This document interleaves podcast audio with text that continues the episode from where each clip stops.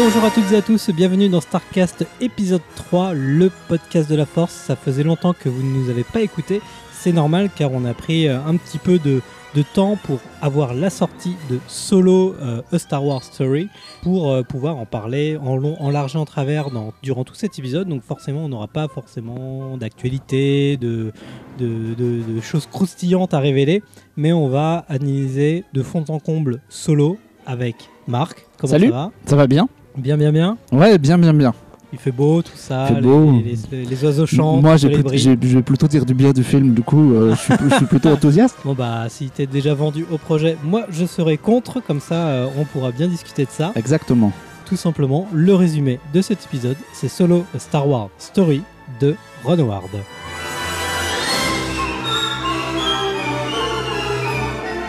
Deuxième spin-off euh, de la saga, donc après Rogue One qui euh, retraçait euh, un, un film de, cambriolage euh, de l'Empire pour avoir les plans de l'Étoile Noire. Cette fois, nous avons un nouveau film de cambriolage, mais avec le personnage de Han Solo, comme quoi on est super novateur chez Lucasfilm depuis que ça a été repris de la main de George Lucas. Alors, euh, si on peut résumer juste l'histoire du film. Ça, raconte les, les jeunes années de Solo, des débuts sur Corellia à la rencontre avec euh, Chewbacca et un petit peu tous les éléments qui ont fait le personnage caractéristique qu'on trouve dans Un Nouvel Espoir. Passant par un, film de casse qui se déroule dans un univers de, de contrebandiers, où le film essaye de montrer d'ailleurs quelque chose d'un peu différent de, des Star Wars classiques à ce niveau-là. Et voilà, on découvre comment Solo est devenu un contrebandier, quelle a été sa première mission, pourquoi est-ce qu'il est là-dedans, quelles sont toutes ses justifications jusqu'à un final qu'on va pas dévoiler maintenant, on en parlera dans, la partie spoiler, mais qui mène très logiquement, comme Rogue One menait à un nouvel espoir, bah, mène aussi à un nouvel espoir à sa manière. Même si le film, on en reparlera tout à l'heure, finit quand même. Il y a une ouverture une... jusqu'au jusqu'au prochain jusqu'à un prochain film Star Wars. Ouais. Euh, c'est un film qui fonctionne beaucoup plus indépendamment des, des autres. L'histoire de que raconte le film, on va faire l'histoire du film, comme ça il n'y a pas trop de spoilers parce que l'histoire du film, ça remonte donc au moment de la vente de Lucasfilm euh, en 2012 forcément, en dehors des épisodes standards numérotés 7, 8, 9, Kathleen Kennedy veut utiliser à fond la carte euh, de la franchise pour travailler un peu plus profondément d'autres pistes, quitte à avoir des personnages isolés. Failli avoir un spin-off sur Boba sur Fett. Boba Fett par qui- euh, le réalisateur des 4 Fantastiques. Voilà, Josh Trank. Josh Trank, qui, ne s'est pas fait, qui re- ressortira des cartons prochainement. je ouais, pense. il garde sans doute l'idée en tête. Ouais, Josh Trank Voilà. s'était fait éjecter. Du coup, euh, le projet, plutôt que de mettre quelqu'un d'autre, ils ont, ils ont annulé le truc et ils sont passés à autre chose. Et ils ont embauché euh, Phil Lord et Chris Miller, qui sont bien connus pour avoir fait euh, 21 et 22 Jump Street et La Grande Aventure Lego, pour ben, raconter les aventures de Han Solo avec tous les déboires de production qu'on connaît par la suite. Parce que justement, là maintenant sur la fiche, c'est marqué Ron mais euh, initialement, justement, c'était ces deux réalisateurs-là qui sont euh, prisés par Hollywood pour leur euh, folie douce euh, et leur univers graphique sans, sans égal pour l'instant. Ils arrivent quand même à sortir quelque chose de novateur, d'impertinent, de, de visuellement assez fou et de d'hilarant. Et c'est pour ça que c'était très intriguant que Kathleen Kennedy leur confie les rênes du, du projet. Et finalement, c'est arrivé au clash très logiquement, puisque euh, en fait, ils sont, se sont fait virer. On était à trois semaines de tournage à Ouais. peu près. Et le tournage s'était très mal passé, en quelque sorte, qu'ils s'étaient un petit peu affranchis du scénario. on peut dire Ouais, c'est ce qui c'est on alors il y a plusieurs articles qui sont qui sont sortis dont un juste avant qu'on enregistre ce podcast sur Variety qui raconte un peu tout ça où effectivement ils se seraient lancés dans de l'improvisation, ils auraient laissé un peu faire leurs acteurs. À l'opposé, on lit qu'ils n'étaient pas non plus capables de gérer une telle production et qu'ils n'avaient pas forcément les épaules pour un film de cette ampleur-là. Ce qui peut être vrai. Ce qui est possiblement vrai aussi. Eux auraient fait des milliers de prises sans savoir vraiment vers quoi ils allaient, ce qui, moi, me semble pas inintéressant. Mais après, s'ils voulaient vraiment les embaucher, eux, c'était pour ça. C'était pour les- leur capacité à, à de l'improvisation. C'était pour un espèce de sens de la comédie qui allait dans, justement dans le sens du personnage de Solo. Ça me semblait tellement logique que j'ai été vraiment surpris du résultat final, qui, euh, en parlera, mais qui est vraiment très très sérieux en fait. C'est quasiment un film dénué d'humour ce qui moi va à l'encontre du personnage puisque tout le monde voit Solo comme quelqu'un qui a plutôt le sens de l'humour et le sens de la répartie de la petite phrase et euh, qui est plutôt drôle dans, dans, dans la euh, trilogie principale et du coup là c'est très très surprenant Bah, celui qui a porté le projet euh, en sous-main, ça a été surtout Laurence Kasdan, donc euh, scénariste des Aventuriers de l'Arche perdue, mais aussi de l'Empire contre-attaque et qui a travaillé aussi sur le retour du Jedi. Et il tenait énormément à ce projet-là. Et les bruits voulaient qu'il euh, se soit plaint, en tout cas, à- auprès de Kathleen Kennedy, productrice et gérante de Lucasfilm, comme quoi Lord et Miller ne respectaient pas le scénario à la lettre, ce qui est effectivement le Mm. cas et de nombreux bruits le, le rapportent. Et que finalement, il est exigé qu'on tourne mot pour mot son scénario et que s'il voulait les Lord et Miller pouvaient tourner euh, quelques prises euh, à leur sauce. Mais le problème tu peux pas doubler un tournage comme ça Mm. euh, pendant, pendant deux semaines et au bout d'une semaine je crois à peine euh, les deux ont été euh, remerciés pas forcément de manière super polie ou Non, enfin je crois que ça a été un peu, un peu expéditif, ouais. voilà puisque je- Limite, ils l'ont appris par voie de presse, mais tu vois, le Mm. truc un peu, un peu tendu. Et, et 48 heures plus tard qui débarque Ron Howard. à qui on avait en- George Lucas en 99 et proposé de réaliser La menace fantôme Ouais, qui avait poliment refusé comme Spielberg, comme Zemeckis en disant finalement George c'est toi le meilleur pour le réaliser un faire. Finalement il est revenu sur ses pas en se disant que c'était quand même euh, une bonne occasion, je crois qu'il a Ouais, c'était une bonne occasion et moi je trouve que sur le, sur le papier, l'idée était intéressante parce que c'est un très bon exécutant, hein, Ron Howard. Moi, c'est quelqu'un que j'aime beaucoup. hein, Il, a, il a fait des films qui, qui me plaisent énormément. Récemment, Au cœur de l'océan, je trouve que c'est- c'était assez magistral. Tout à fait. C'était assez magistral et c'est c'est quelqu'un de, de- de très carré. Le- le- les articles disaient que ben, lui, quand Lord et Miller font 50 000 prises avec des acteurs qui improvisent, lui, il est carré, il suit son script, il fait une prise parce qu'il a géré ses mecs et le truc est terminé. Et du coup, il avait la capacité de euh, retourner le film en très peu de temps. Ton avis sur le film, Ah, mais sans trop en dire puisqu'on va en garder pour après. Ah, Toi c'est plutôt positif. Mon, avis est plutôt positif. J'ai passé un très bon moment dans la salle, ça c'est sûr. Genre le- il faisait pas trop chaud. Il faisait euh, pas trop chaud, j'étais bien installé, j'avais des voisins sympathiques, Ah bah, personne mangeait de popcorn, tout allait bien. Ah, c'est bien. Puis le film commence. c'est va- c'est vache, c'est vache. Non, le- moi j'ai passé un bon moment à, à l'échelle des, euh, des blockbusters qu'on a vus cette année, où on s'est quand même tapé euh, tout un tas de trucs assez horribles. Euh, Oui. là, je sais pas pourquoi, dans, dans ma tête euh, pop l'image de Rampage avec Dwayne Johnson qui était affreux, affreux, affreux, affreux. Ah bah je, ne l'ai pas vu. Infinity Même War. Avengers Infinity War, j'ai trouvé que c'était quand même pas terrible. Et là, je me suis laissé prendre. Alors, je reconnais que c'est un Star Wars mineur à l'échelle des Star Wars. Ils ont voulu un film avec de petits enjeux et, et du coup, je le prends comme tel. Contrairement, par exemple, à euh, La menace fantôme ou euh, l'attaque des clones qui est souvent très décriée comme étant un des pires Star Wars euh, jamais fait. J'aime bien l'attaque des clones, mais l'attaque des clones, il y a un truc d'échelle parce que c'est l'histoire d'Anakin et du coup, il y a une importance. Et si on se viande, c'est grave. Là, si on se viande, malgré toute l'affection que j'ai pour euh, le personnage de Solo, je crois, que le film est tellement petit que c'est pas très important. Alors moi de mon côté, je vais être un petit peu plus sévère.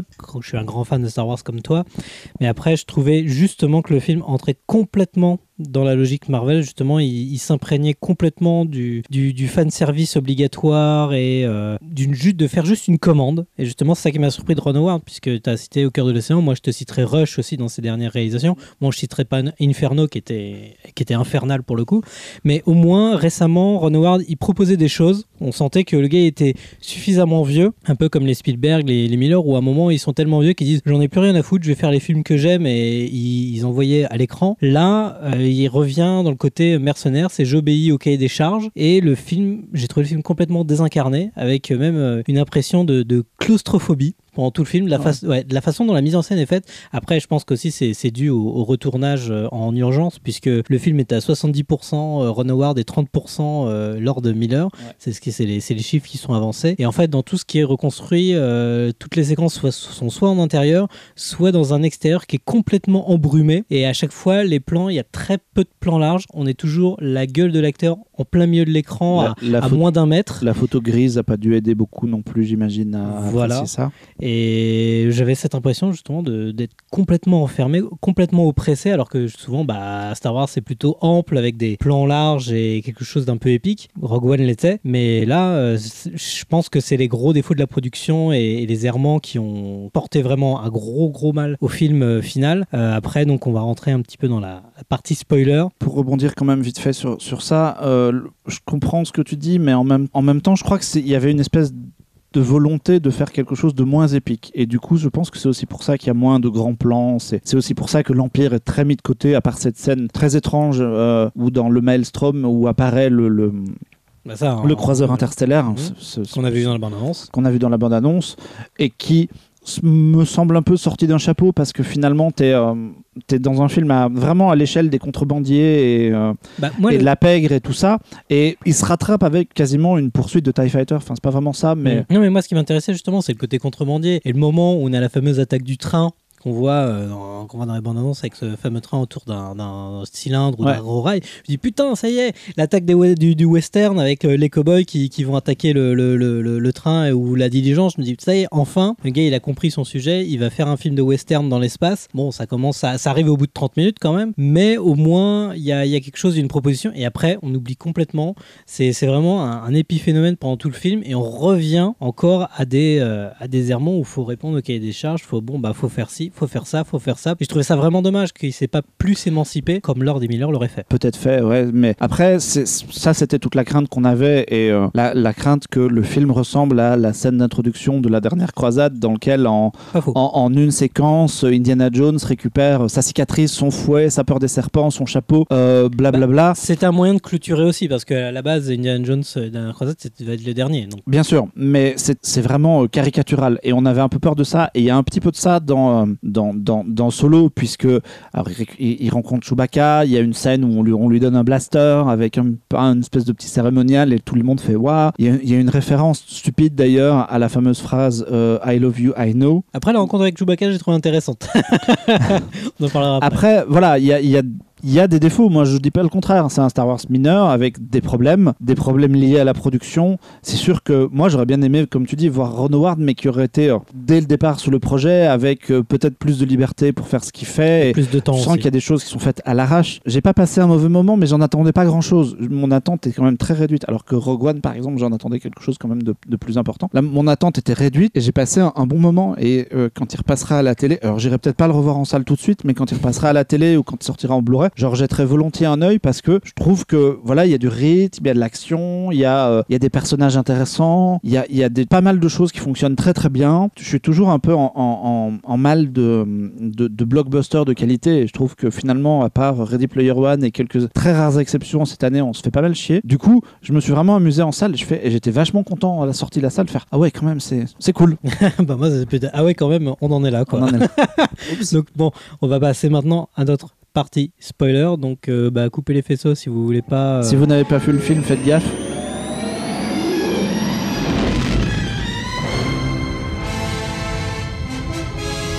Ah, on peut spoiler comme voilà.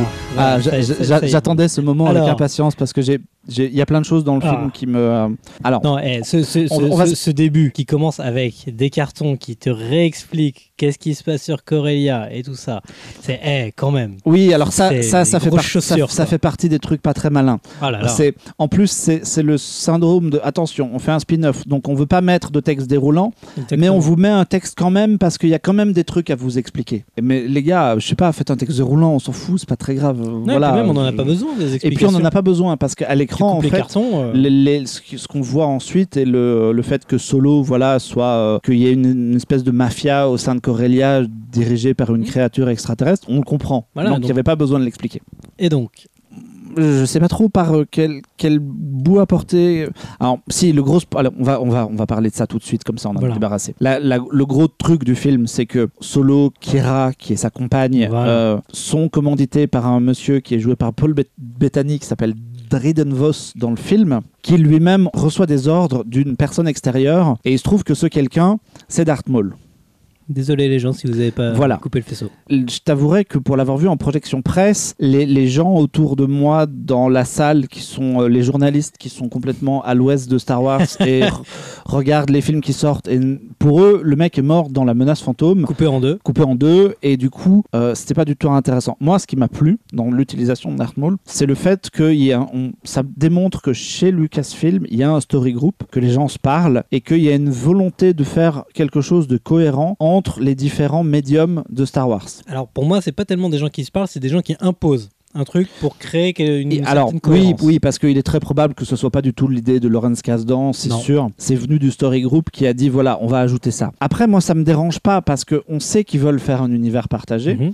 Et moi, j'apprécie qu'il soit fait pleinement. Chez Marvel, il y a une série télé qui s'appelle Agent of Shield qui n'a aucune influence sur les films et réciproquement. Après, tu prends pas forcément le bon exemple. Ben, il y en a pas beaucoup, il y en a pas 50 000. Hein. Il y en a pas 50 000. Il y a des séries Netflix qu'on nous dit, oui, c'est dans le même univers, mais attention, on se limite à euh, citer de très loin et de manière discrète la bataille de New York du premier Avengers et c'est tout. Là, il y, a une, il y a une volonté de cohérence. Il y avait déjà le personnage de Saul Guerrera qui venait du Dans dessin Rogue animé, One, qui a été intégré dans Rogue One, qui a été repris de manière par la suite dans Rebels. Là, il y a cette idée de prendre Darth Maul qui n'est pas mort du coup à la fin de la menace fantôme puisque les gens qui ont vu Clone Wars savent qu'il a un arc narratif dans Clone Wars qu'il a un arc narratif dans Rebels et qu'il a une fin d'ailleurs dans Rebels Bah tant oui. qu'à spoiler jusqu'au bout et du coup je trouve intéressant de reprendre ce personnage là qui moi est pas passionnant mais voilà je trouve qu'il y a une vraie volonté d'écriture de, de cohérence d'univers quand on voit la scène il a un dialogue avec euh, Kira à la fin qui laisse présager qu'ils vont collaborer ou qu'il y aura quelque chose entre eux un échange ou quelque chose par la suite et moi je, je trouverais hyper bien que Lucasfilm prolonge ce truc là encore autrement et que cette histoire entre Kira et euh, Darth Maul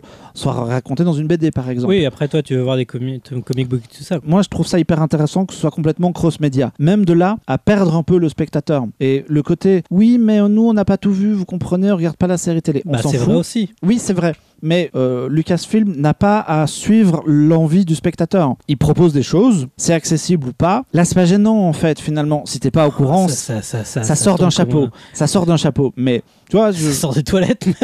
non, parce qu'après, moi, je- tu, vois, vois, Dark, je- Dark Maul, moi, j'ai un vrai problème parce que pour moi, c'est de, de- bah, la, la, la ressuscité de Dark Maul dans, dans Clone Wars, c'est une des pires idées de l'univers étendu qu'on a mis dans le pire film de la pire des manières. Quoi.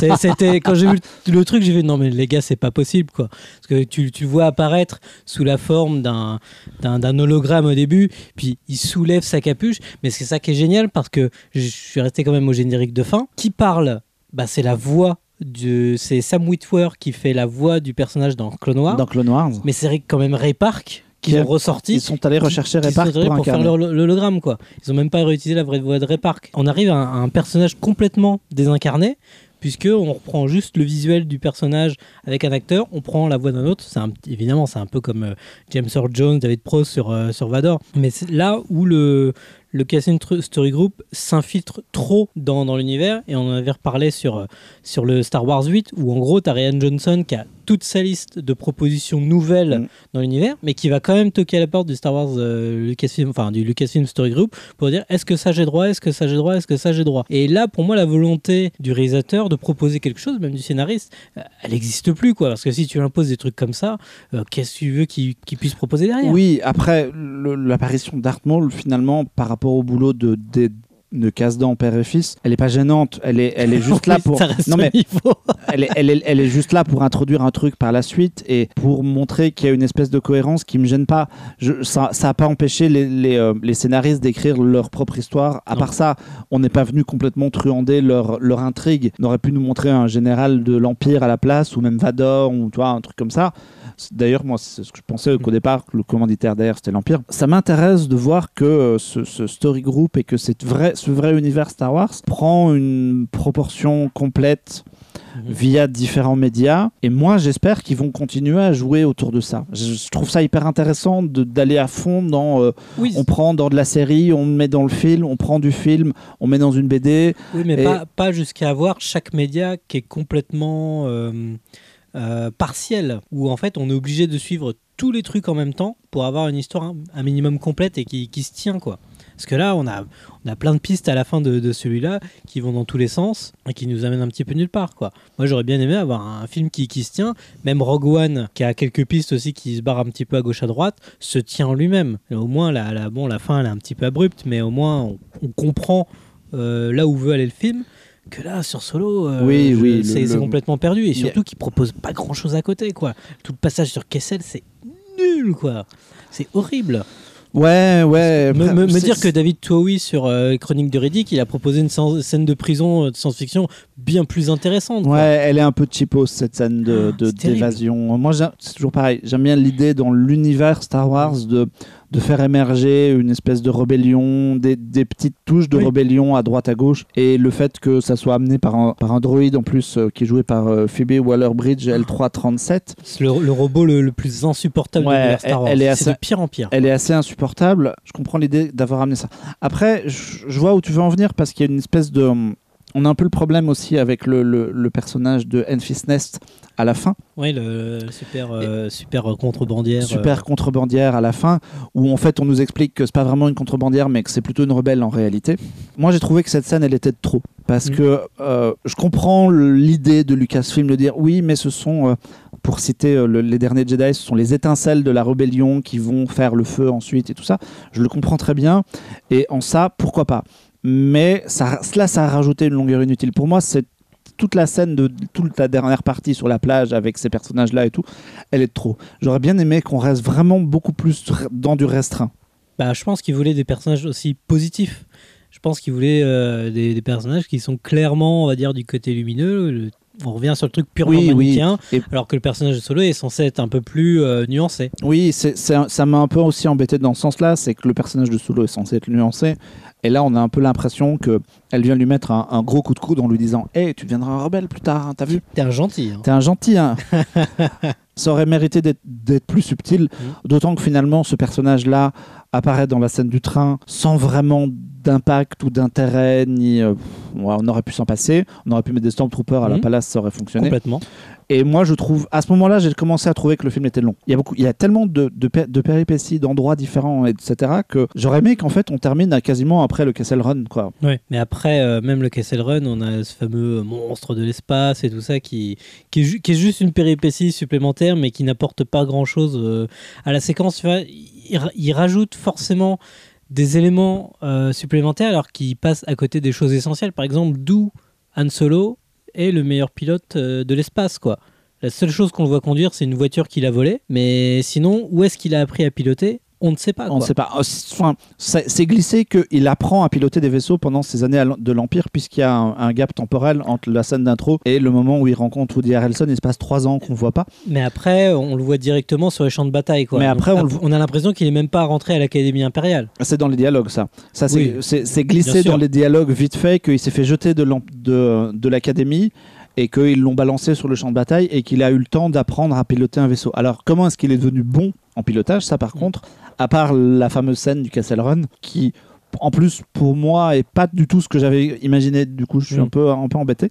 Après que tout ne soit pas expliqué, il fallait aussi que tout ne soit pas expliqué. Je suis très content, alors c'est un micro détail, hein, Mhm. mais je suis très content que Chewbacca ne récupère pas une arbalète, par exemple. Ah, Tu vois, ça c'est un truc. euh, putain, si en plus de ça on nous avait rajouté l'arbalète de Chewbacca, etc., ça, ça aurait été en- sans doute en trop. bah ça, ça euh, je pense que Abrams, il, il serait pas passé à côté.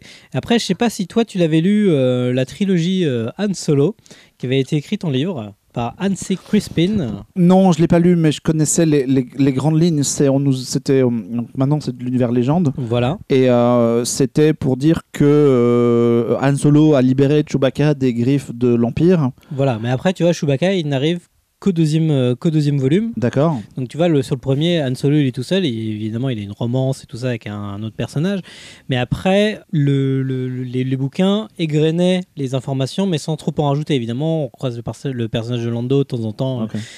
Mais après, ça, ça nous était pas forcément imposé. Après, le personnage de Lando dans le film, c'est le seul, on va dire, qui sauve un petit peu la, la- la route, puisque Donald Glover, il est très très bien dedans. Donald Glover est très bien. Ouais, je trouve Voilà. le personnage un peu sous-utilisé. C'est Le fait qu'il reste dans le vaisseau euh, sur, dans l'histoire des mines de Kessel pendant l'évasion et qu'il disparaisse complètement, c'est très bizarre parce que c'est on l'a on l'a oublié en fait quasiment. On Mm. voit pas vraiment. Il n'y a pas de scène qui euh, qui explique qu'il reste dans le vaisseau pour telle raison et les autres y vont et c'est Bah. assez mal fichu à ce moment-là. Bah d'ailleurs, euh, dans le passage de Kessel où il y a une émeute, Mm. bah, je me suis dit, oulala, tout le monde va se précipiter sur le vaisseau pour pouvoir se barrer. quoi. Ouais, per- personne fait Per- ça. en personne ne prend le vaisseau, tout le monde est dans une prison. Ouais. Il y a une évasion, mais personne ne prend la voiture quoi, pour, se, pour se tirer.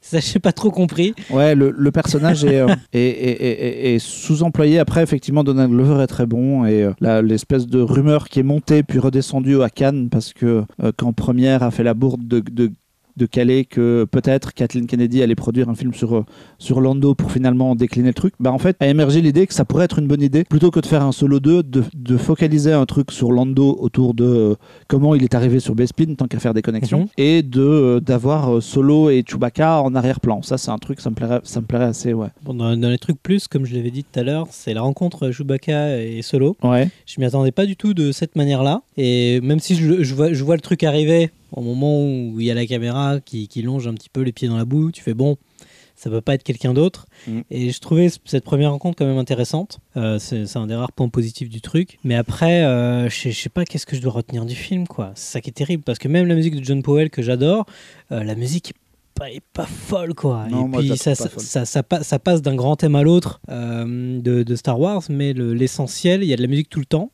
Mais on ne la retient jamais. Non, et le, le seul thème qui ressort un peu du lot, c'est celui que Williams a composé. Donc, euh, et en plus, je crois qu'il a composé aussi un thème pour ce- celui-là. Oui, oui, il a composé un thème, il a composé un thème voilà. dédié qui, je trouve, ressort un peu en fait le thème sur Mm. Han Solo qui est euh, The Adventures of Han, ça s'appelle. D'accord. Euh, que euh, il a, il l'a écrit en fait. Il a juste écrit, il a filé des partitions. Mhm. Et je trouve que le thème ressort un peu, mais le reste de, de, de- de John Powell est très très en dessous. Il y a de temps en temps des petits moments où tu fais ah tiens la musique est cool et puis ça, Mm. ça disparaît. Non, mais après, la direction d'acteur est quand même catastrophique parce que Paul Bettany, il a remplacé un acteur qui, qui était déjà là, je crois. Ouais. Parce que c'est le même, le, c'était pour le même personnage, mais comme il y a eu les réécritures, Ron Howard a pris Paul, Paul Bettany avec qui il avait plus de- D'affinité, ouais. Et là, je sais pas, de, ce qu'il en reste, il n'y a pas grand chose, quoi. C'est Oui, le, le personnage est pas non plus très intéressant. Enfin, Voilà. Je suis pas très. euh, C'était vraiment pour mettre un espèce de commanditaire qui a l'air Mm. d'être un peu un parrain, un espèce qui est censé être un peu impressionnant sans trop l'être. Moi, je, m'attendais du western, quoi. Je m'attendais à le- de la mafia et tout ça. Enfin, il y a, il y a quasiment rien. quoi. Moi, je Tout pense est en que- surface. Je, je pense que on va aller de toute façon pas vers uniformisation de ton, mais que Lucasfilm n'ose pas en fait. Du coup, un vrai western, on n'en aura jamais un. Un film crépusculaire sur Obi-Wan, sur Tatooine, on l'aura pas non plus. S'il y a un film sur, Obi-Wan qui est fait, il y aura à un moment donné l'Empire et plein de Stormtroopers. Ils s'arrangeront pour caler une bataille ou une poursuite spatiale, et il y aura toujours ce truc-là parce qu'ils n'osent pas complètement s'affranchir. Là, ils essayent, comme quelqu'un qui approche ses pieds de l'eau, tatouille l'eau froide et qui se dit Hum, j'y vais, j'y vais pas. Bah, ils y vont pas trop en fait. Bah, dans les derniers articles qui, sont sortis sur la production du film, euh, je sais plus qui avait annoncé comme quoi euh, Lord Miller avait tenté des choses, avait tenté de prendre certains risques, et à chaque fois qu'ils ont tenté de prendre un risque, on leur a répondu non. Non, on reste dans le cadre pour pouvoir euh, répondre euh, à une demande euh, uniformisée. Après, moi, il y a un- une, y a- trouve ça il y a une- horrible. Ouais, il y a une scène dont je voulais parler aussi, qui est l'ultime scène quand euh, ils retournent jouer au sabac dans l'espèce de jungle. Mhm. J'ai vraiment eu la sensation que cette scène-là était rajoutée à la, f- à la dernière seconde, moi. Ah ouais. J'ai vraiment eu un truc, je sais pas, le décor en carton-pâte, l'attitude des gens. J'ai vraiment eu une. je Parce pense que- que... le décor en carton-pâte, c'est la thune qui manquait euh, sur le Peut-être. projet et le temps. En fait, je me suis dit un truc. Quand j'ai vu la première scène du sabac où en fait Solo ne gagne pas le faucon parce que Mm. Lando triche, je me suis dit ce serait cool de rester là-dessus. Mm. Parce que du coup, la phrase prononcée dans l'Empire contre-attaque, elle devient complètement ironique. Et en fait, il a jamais du tout gagné ce vaisseau honnêtement au jeu comme il l'a dit. Ça s'est pas du tout passé comme ça. Et j'aurais trouvé ça cool. Et puis je me dis, là, tiens, il y a une prise de risque. C'est ce c'est pour Mm. illustrer un peu ce que tu disais. Il y a une prise de risque intéressante de changer la conception d'un truc. Et ben finalement non, à la fin quand même on revient pour nous remettre sur les rails et nous dire mais si regarde il a bien gagné le Bah, surtout que Lando se barre et est complètement encore En plus, mis ouais. à l'extérieur de, de toute la- de toute l'intrigue quoi. Parce que c'est vraiment c'est vraiment un personnage secondaire voire fonctionnel Ouais, et qui est là juste pour bah, répondre au cahier des charges ah bah si Et faut que- relier aux, aux répliques et euh, parce que ouais voilà et parce qu'il fa- il fallait le mettre dedans parce que finalement le personnage de Lando tu le retires de l'intrigue, euh, on se serait débrouillé quasiment sans lui. hein. Voilà. Donc c'est ça, ça que j'ai trouvé ça vraiment dommage, c'est que le, le film, pour moi, quasiment à tous les étages, se plante parce que il veut répondre au cahier des charges que Lucasfilm c'est eux, se sont eux-mêmes imposés, alors que justement, ils devraient prendre plus de liberté. Et ça, c'est terrible parce qu'ils ont, des- ils ont des gens compétents. Ils ont pris Pietro Scalia au montage, qui est un des meilleurs euh, monteurs euh, du monde. Et tu sens que le gars, il galère à, échelonner à la fois les plans où on a la gueule de l'acteur devant la caméra, donc tous ces fameux plans qui ont été tournés par Ron Howard à très très, euh, à très, très courte focale où tu ne vois rien derrière, Ouais. avec des plans larges, où ben, les fameux plans de la scène du train où je pense que l'essentiel a été tourné de cette séquence par euh, Lord et Miller. Lord des mineurs. Ouais, ouais. je- C'est très, c'est très bizarre en fait parce que à la fois il y a une espèce de marvelisation qui se profile avec une, uni- une uni- uniformisation. C'est difficile à dire uniformisation. Il y a une uniformisation qui se profile à l'horizon avec. On prend pas trop de risques, on essaye de pas se mouiller, etc. Mais j'espère que Lucasfilm sait que les gens sont pas dupes et que la formule Marvel, ma- on commence à la voir venir. Maintenant, on- Infinity War, c'est un petit peu le truc qui saoule parce que Bah, pourtant, ça cartonne, c'est ça qui est terrible. Ouais, mais on commence à se dire, mais euh, Après, voilà, vous avez fait 1000 films, vous appliquez tout le temps la même formule. Alors, ok, c'est cool et sur le moment, on passe un bon moment, mais prenez des risques. Moi, j'espère que Lucasfilm va prendre des risques. On avait, pour continuer sur la comparaison avec Marvel, euh, on espérait qu'après la phase 1, Marvel prenne des risques. Ils l'ont pas fait et ils continuent à pas le faire. Mhm. Et je pense que Avengers 4 continuera à pas le faire. Moi, j'espère que J'espère que Lucasfilm va en prendre et qu'il y a vraiment une, des, des envies derrière de proposer des choses un peu différentes. Et j'y vois euh, l'apparition du personnage de Darth Maul et les envies de story group, d'univers, etc. comme Non. quelque chose qui, tu vois, qui sortent un peu de cette marvelisation et qui cherche à proposer des choses un peu différentes. Après, peut-être que je me gourre et qu'on s'emmerdera, mais moi, j'ai encore envie d'y croire. T'as encore envie d'y croire Ouais. Bah, T'inquiète pas, euh, Abrams, il, il va réduire tes espoirs à néant avec l'épisode 9. euh, qui va oui, faire un reboot de la saga pour revenir à l'épisode 4. euh. Ouais, l'épisode 9 qui va remettre l'épisode 8 sur, euh, sur, sur des rails bien. Voilà. Attention, on, on vous avait dit ça, mais non, c'est pas ça en fait. Hop, on En vous fait, remet dans l'ordre. En fait, En fait, on vous est vivant, le sabre laser de Luke existe Et- encore. ouais, voilà. euh, voilà, c'est- Tout ça a un vrai sens et les rails à des parents et. euh, Voilà, et en fait, Et- c'était Obi-Wan, son père. Enfin, on, on va rire un truc comme ça. hein. bah, j'espère pas quand même. Mais Ça, ça, ça, j'en sais rien, mais la bonne excuse de Solo, ce qu'il faut le dire, c'est les galères de prod. Donc, on peut, on Oui, peut mettre une excuse. on peut mettre une excuse ça. dessus. On peut se dire que, euh, que Lucasfilm ne refera plus cette erreur-là et que les gens qui ont été embauchés sur euh, les, les films à venir sont solides et que voilà, les films seront euh, tenus par, le- au moins tenus par le réalisateur de bout en bout. Mm. Ce sera déjà bien. Moi, j'y crois. hein. Je veux y croire. Je sais pas, moi, moi si, je, si je revois Solo, je risque vraiment pas de le, le revoir à la, à, à la hausse, contrairement à l'épisode 8, que finalement, en le voyant en salle, j'étais déçu sur beaucoup de points. Je suis toujours déçu sur beaucoup de points, mais en le revoyant le film, je, re- je le revois à la hausse, et notamment, je vois un peu mieux les intentions de Ryan Johnson. Là, ça va être très difficile de défendre le, le- le taf euh, de mercenaire de Ron Howard. Après, si on fait le point sur les prochains films, donc on a Star Wars 9 qui sort dans un an. Dans et un demi. an et demi. Voilà. Et après, c'est flou. Le reste flou. est flou. Il y a euh, la fameuse trilogie de Ryan Johnson Qui sortira un qui jour. sortira un jour, qui n'a pas été daté. On a le spin-off Obi-Wan. Le spin-off Obi-Wan qui a toujours pas été confirmé par Lucasfilm. Voilà. Donc on attend. Parce que pourtant, c'est Stephen Daldry qui était annoncé au scénario. mais Ouais, qui, et, quoi, et la rumeur est revenue sur le tapis récemment, comme quoi il y avait cette- le truc était toujours d'actualité, mais le film n'a toujours pas été annoncé. Non. Et il y a le projet euh, des, euh, des showrunners de Game of Thrones, Voilà. qui serait une série de films, donc là on nous dit même pas quoi. Donc en fait, une fois l'épisode 9 euh, tourne en boîte, parce que le Mhm. tournage va démarrer, et, euh, bah après la, la suite est floue. Après moi ça me va, hein. je suis bien, je préfère pas trop avoir trop d'indices sur ce qu'ils vont faire trop longtemps à l'avance, parce que c'est pour annuler derrière ou changer, euh, ça ça a pas de sens. Mais la- l'avenir est en mouvement, mon cher ami. bah après, avec un film par an, déjà, je crois qu'ils veulent essayer de plus ou moins de doubler la mise. Mais je crois qu'il y a le spin-off Yoda qui, qui veut ressortir du chapeau. Ouais. Le Boba Fett également. Fett. Là où on en est, c'est vraiment beaucoup de points d'interrogation, sachant qu'ils vont sortir le, leur parc d'attractions euh, en Floride prochaine, euh, ouais. l'année prochaine. Donc ça va arriver très très vite pour eux. Et que normalement, jusqu'en 2021, c'est censé être déjà être planifié. Donc au moins avec un film par an. Avec un film par an. ouais. voire peut-être deux un jour. Donc, euh, Ouais, avec un film par an, ça veut dire que ah, pour euh, l'épisode 9 approchant maintenant, hein, Mhm. ça doit être dans un an et demi, ça va quand même arriver. Il va falloir qu'ils annoncent le prochain et du coup, euh, peut-être que ça fera sur- surgir le, le, le projet sur Obi-Wan si c'est lui qui se concrétise. Ils sortiront peut-être un, un joli calendrier avec euh, toutes les dates jusqu'en euh, deux- 2042. Jusqu'à euh, 2042, on, s- ça va être horrible. On s- on sera mort. hein. on sera mort Ça devant va- l'épisode 9 Ouais, déjà. ça. on s'ouvrira les veines.